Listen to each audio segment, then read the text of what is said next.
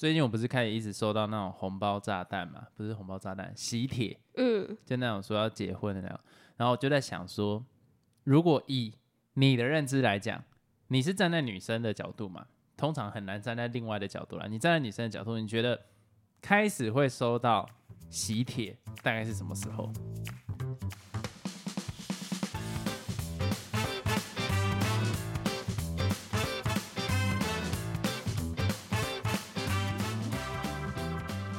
年纪明确一点，年纪哦，其实我觉得毕业后就差不多了。妈啦，那是你妈的年。等下你是说毕业是哪一个阶段毕业？有吗？国小啊，国中啊，高中啊？当然大学啊，大学毕业之后感觉就会大蛮多学人结二十。二哎，等下等下等下，我觉得你他妈在胡乱。你刚刚讲的那个，你说大部分嘛，对不对？没有啦，我乱讲。你在乱，只是我觉得 要拿数据出来佐证在讲。什么我怎么知道差不？多应该是二十六以上，二十六，你说二26七、二十八，大概这个时候。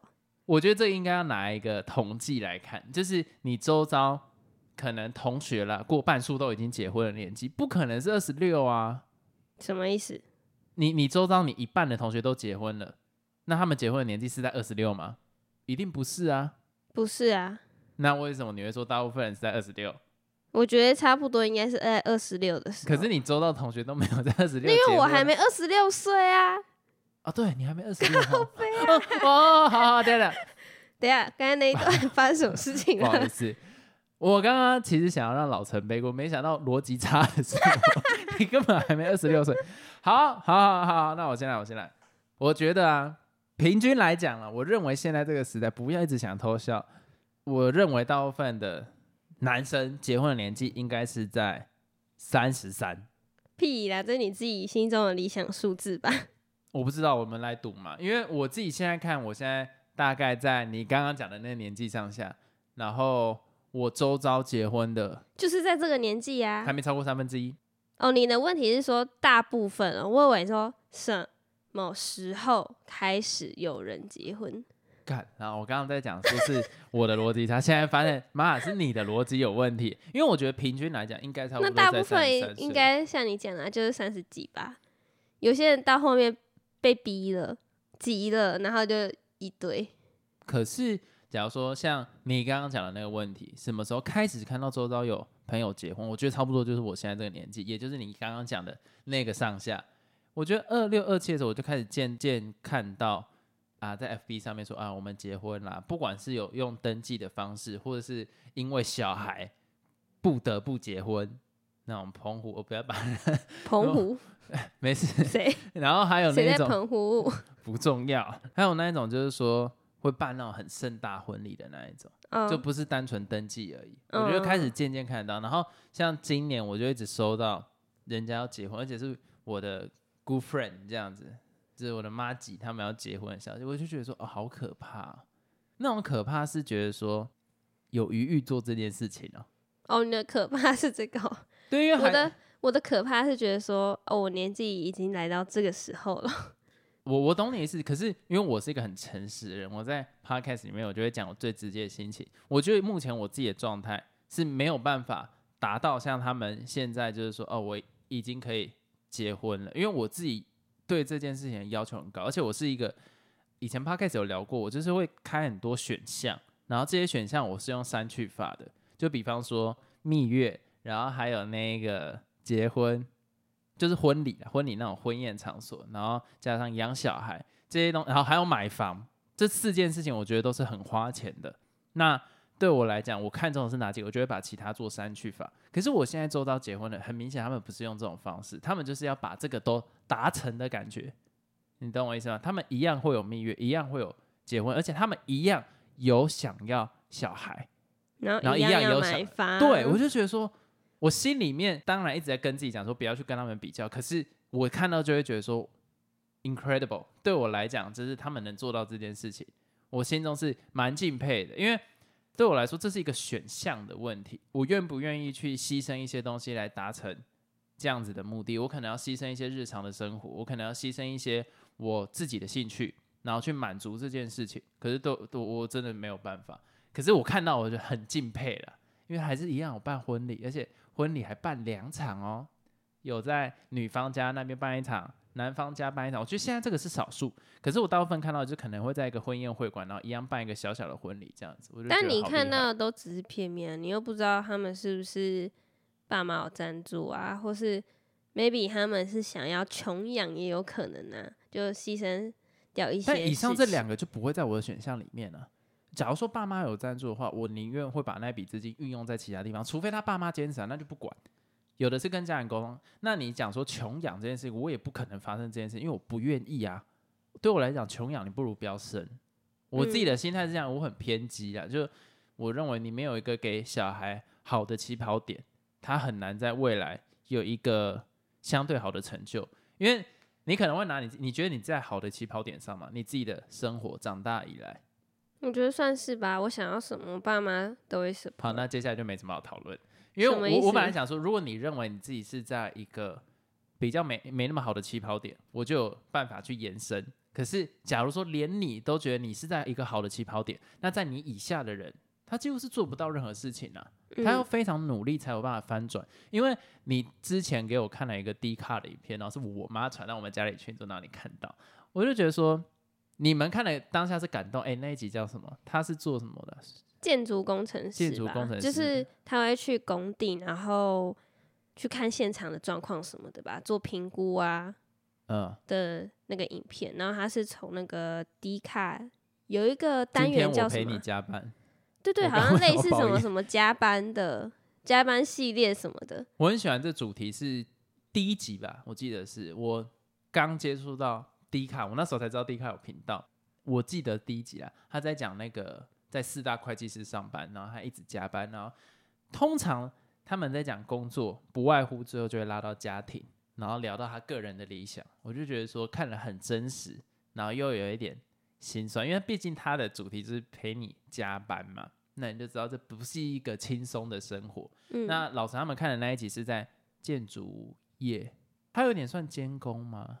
类似类似，然后就你也知道现在那种营造业的环境，就是年轻一辈的比较少，嗯，然后你就看到他说很加班到很晚啊，然后还要习惯工地的文化，我就觉得说，哎，然后又讲到他原生家庭，我觉得重点是他原生家庭那边。可是老陈跟我妈那个时候在看的时候，哭的稀里哗啦，我不知道我妈有没有啦，但是老陈才从刚开始什么几点下班的时候，老陈就哭了，因为最近他生活上面、工作上比较辛苦。这你要不要自己讲你当时的心路历程？我很难帮你也不是说比较辛苦啦，就是开始有 loading，算是就是 loading 比较重。可是我看那个影片里面的那个人，我有点忘记他叫什么名字，反正他就说他每天早上七点多出门，然后九点多回家。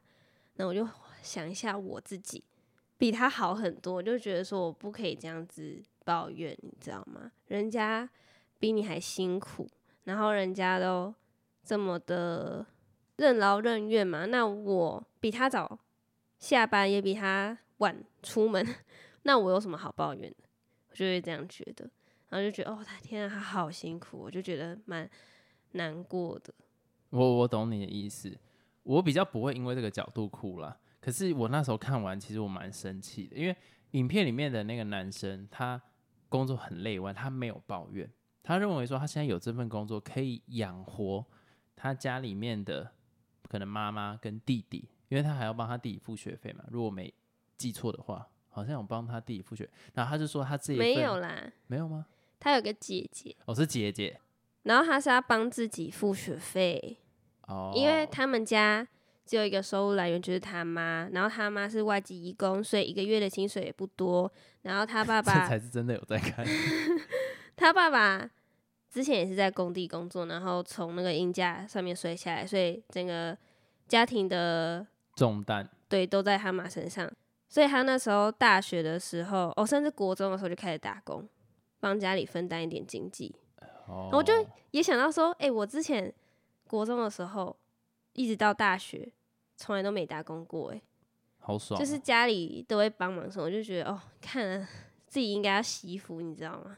可是你看的角度会是这样，那时候老陈他看了蛮感动的，然后我看的感觉是有一点生气，这个跳动，你知道吗？不是因为我看了很生气的原因在于说，为什么敢生啊？这我前面很多集应该都有讲过我的想法。对我来讲，穷养叫做不负责任。我自己的心态来讲，你养小孩，有些人觉得说我有照顾好他的三餐，然后我有让他有一个地方可以住，然后不会在外面可能要扒泥土啊，然后被人家欺负。这个东西就是这个东西就是已经有尽他的义务了。可是对我来说，而且对于我认为我们这一辈来说，真正有责任的养法是让他在未来社会上面有立足之地。那是你的想法，但是你不能把你自己的观念套到每个人身上。我知道，我知道，可是我还是要把我的想法讲出来，因为对我来讲，穷养 equal 是你不负责任。那是你觉得，啊，但是有些人他就想要有一个家庭的概念。你看，这是出自于他自己想要有一个家庭的概念，所以把人家拉下来。他有问过他小孩同意吗？我为什么会有这么偏见的想法？是认为，因为现在在社会上面的竞争跟以前已经不一样了。你看我们爸妈那个年纪，就是你看大成长时代嘛，就是经济那些改革啊，工业工业改革，全部东西在台湾什么什么建设一堆，那时候工作机会是很多的。那你需要多子多孙来帮你去，可能劳动人口增加。可是现在不需要，我们现在需要的只是精英，因为没有这个需求啦。但是台湾也不是这个环境啦。说像你讲的富养好了。可是他们家里没有爱，那一样也是。你这个就是听我讲完哦。嗯，不要再摩擦我。你知道我们现在画面是 两个人很像是魔杖这样互比，然后我们都出手指。如果你富养，然后你家没有爱，你这个小孩他也是痛苦。那你也没有。不是你滑坡啦。我没有。那假如说他穷养，可是他给他的小孩足够的爱，他小孩是在一个充满爱的环境下长大，他也会觉得很感恩、很满足啊。即使他在一个很困难的环境下，所以就会像那影片里面那个男生一样，你懂吗？我懂，但是像影片里面的男生，一百个有几个？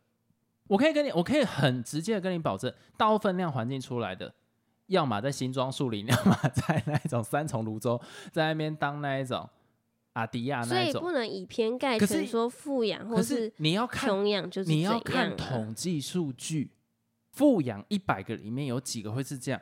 穷养一百个里面也很多那种超跑在路上撞死人，然后还撒钱也很多。一年几件？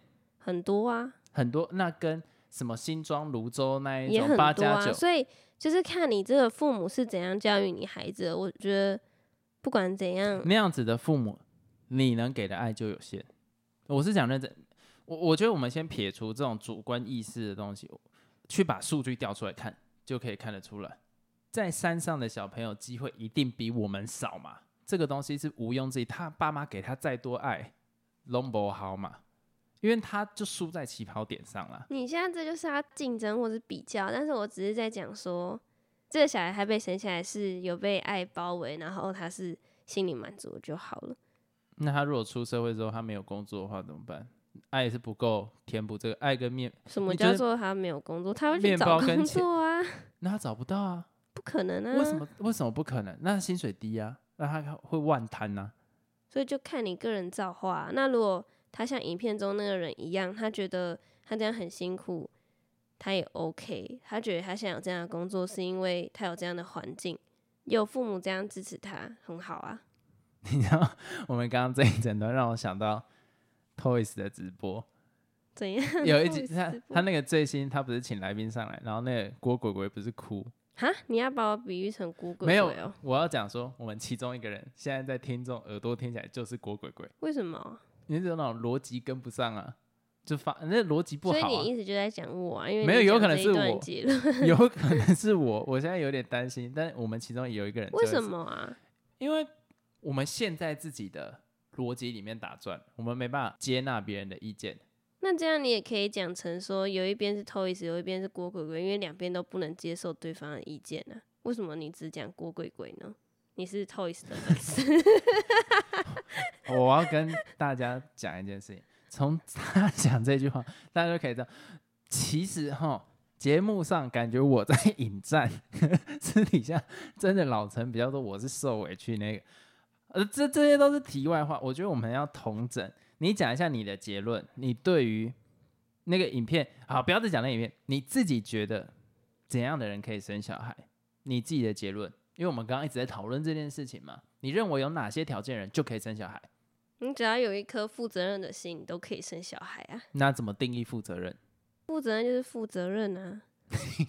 什么意思？每个人觉得负责任概念不一样。我可能觉得说啊，他有个地方可以躺，啊，他自己打工去赚那个吃饭的钱，这就叫负责任。而有些人觉得负责任是我要给他一个好的教育，我才是负责任。所以每个人不一样，我要怎么去给他做一个 我自己就是觉得说你，我是觉得说，如果你要生小孩，你就是要有责任心，你要知道说，哦，生出来会有多少的花费，那你要用多少的爱去照顾他，那你都要先想过啊。穷养的会先想过这件事情吗？我不管他会不会先想，那你不是教他要先想过才是负责任吗？啊，你现在又说你不管他有没有想过不是因为现，在的重点是要怎样的条件才能生下来。我的意思就是有负责任跟穷养跟富养没有关系啊。啊你那我你刚说么要牵回去穷养富养？你听我讲，你刚刚说，所以要有负责任的心态就可以养小孩嘛？那我问你说，负责但是我 们任办法定义说？每一个人负责人是怎样，所以就是看他个人造化。那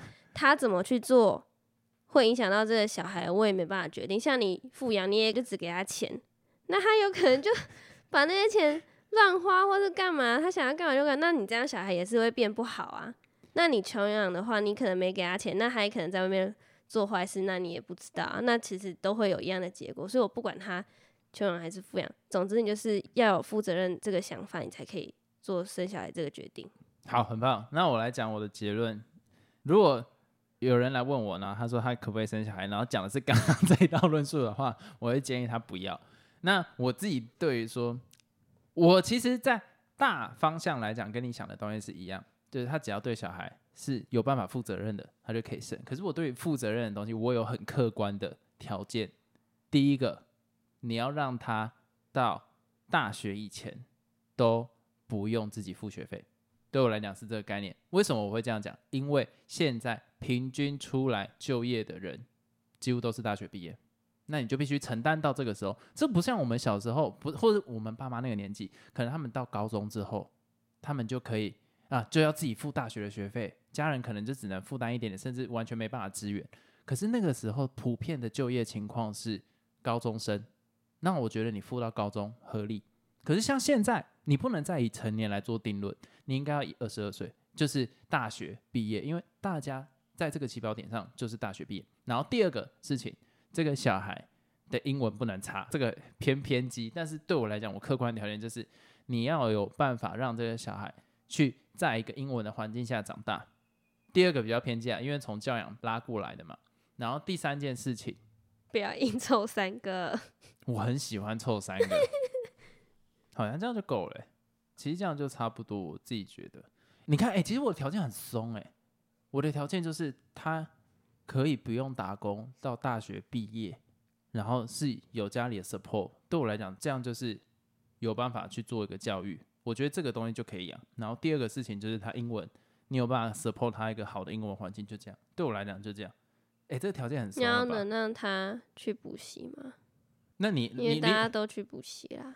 可是这个我这个我不一定哦，这个我站反方，我觉得只有英文是重要，其他东西你说啊，第三个我想到了，我刚才讲，你不能让他没有电脑，你这个这个小孩从小一定要接触电脑，因为现在这个时代你没有电脑，你他妈低能儿。像我们父母那一辈，他们可能没有接触电脑，废话，因为大部分人都没有嘛。可是现在大部分都有，而且它是职场上必备的东西的时候，电脑、英文，然后还有到大学玩必备的教育费用，他全部都要有办法去承担，你才可以生小孩。而且这必须在你小孩出生前就已经准备好，否则就不要生。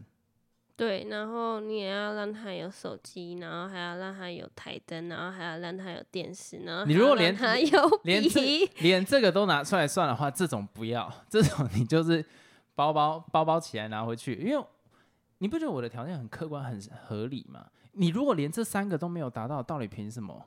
好啦，是把英文去掉了，可是光是没有电脑，然后没有没有到大学，你可以安心无余读书的环境底下，你到底凭什么生小孩？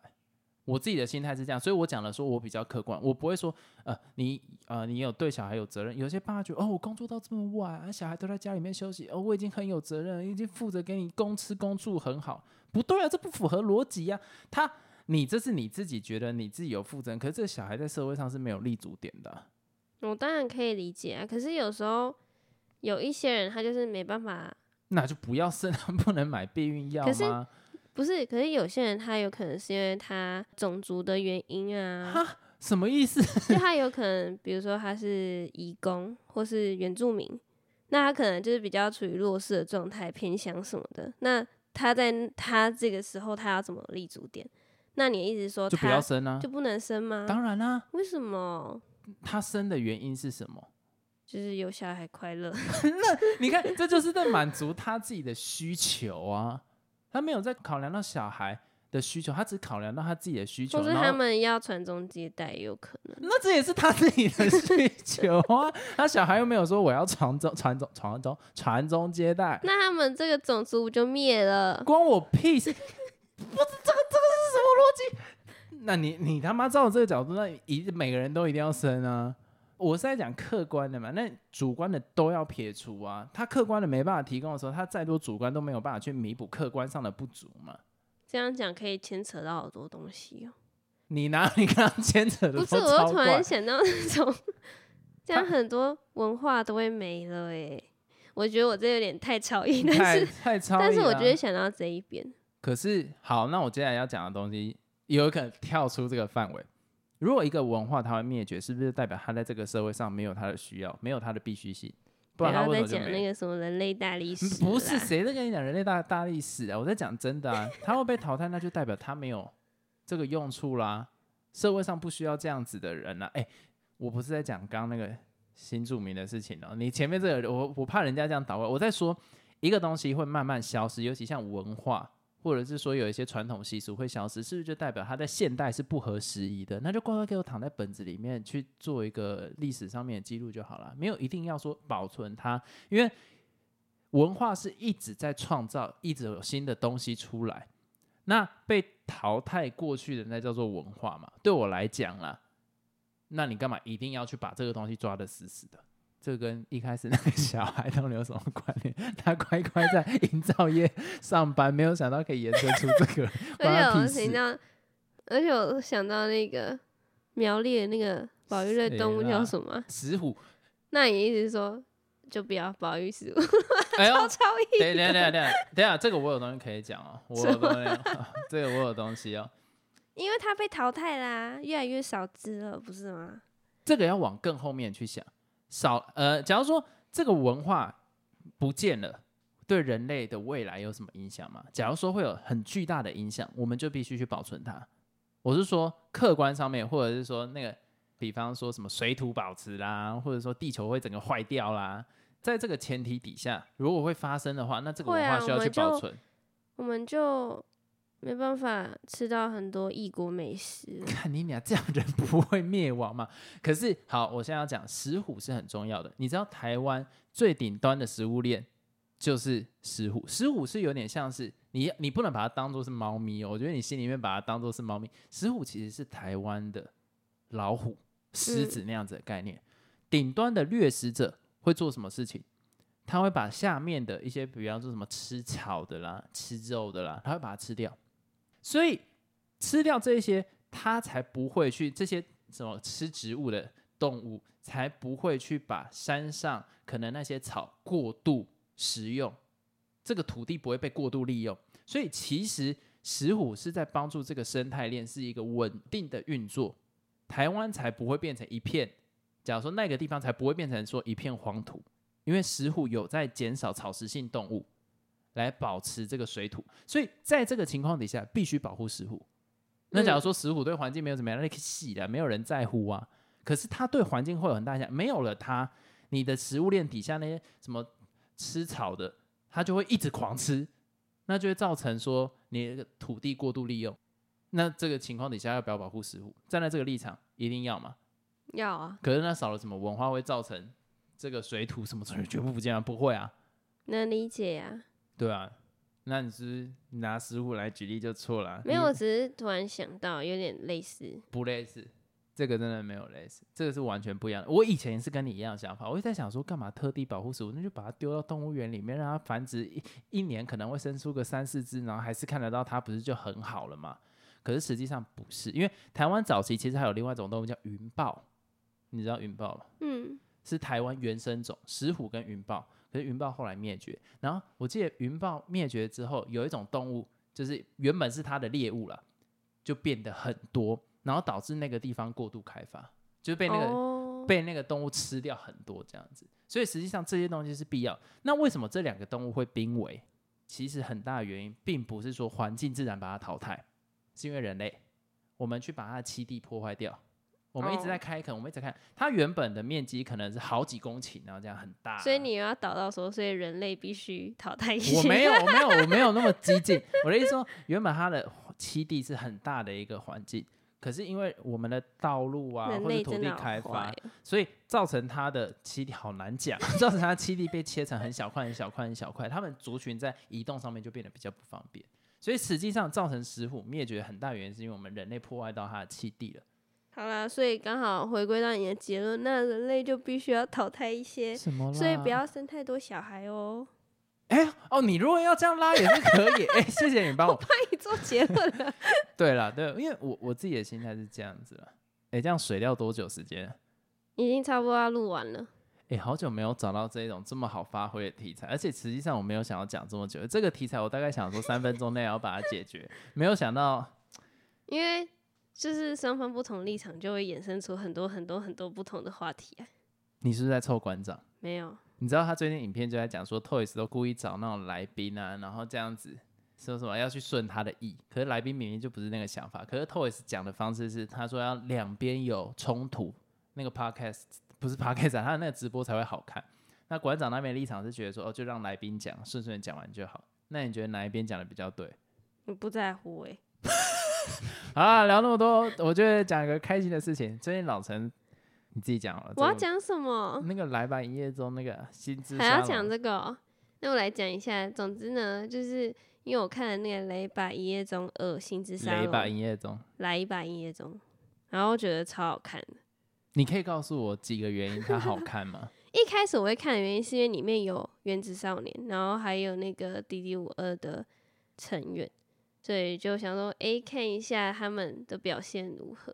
然后就发现说那个侯祖杰超好笑，然所以后那个你以前知道他是谁吗？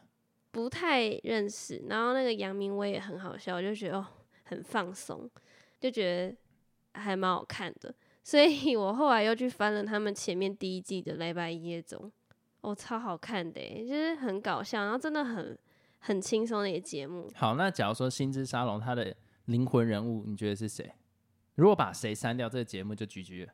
hold 住姐吧，好我真的觉得他很好笑。第一季把谁删掉，那个节目就发掉了。炎亚纶吧，因为我觉得他也蛮好笑，而且他严肃的时候很严肃，然后很搞笑的时候很搞笑，他会让旁边人也很好笑。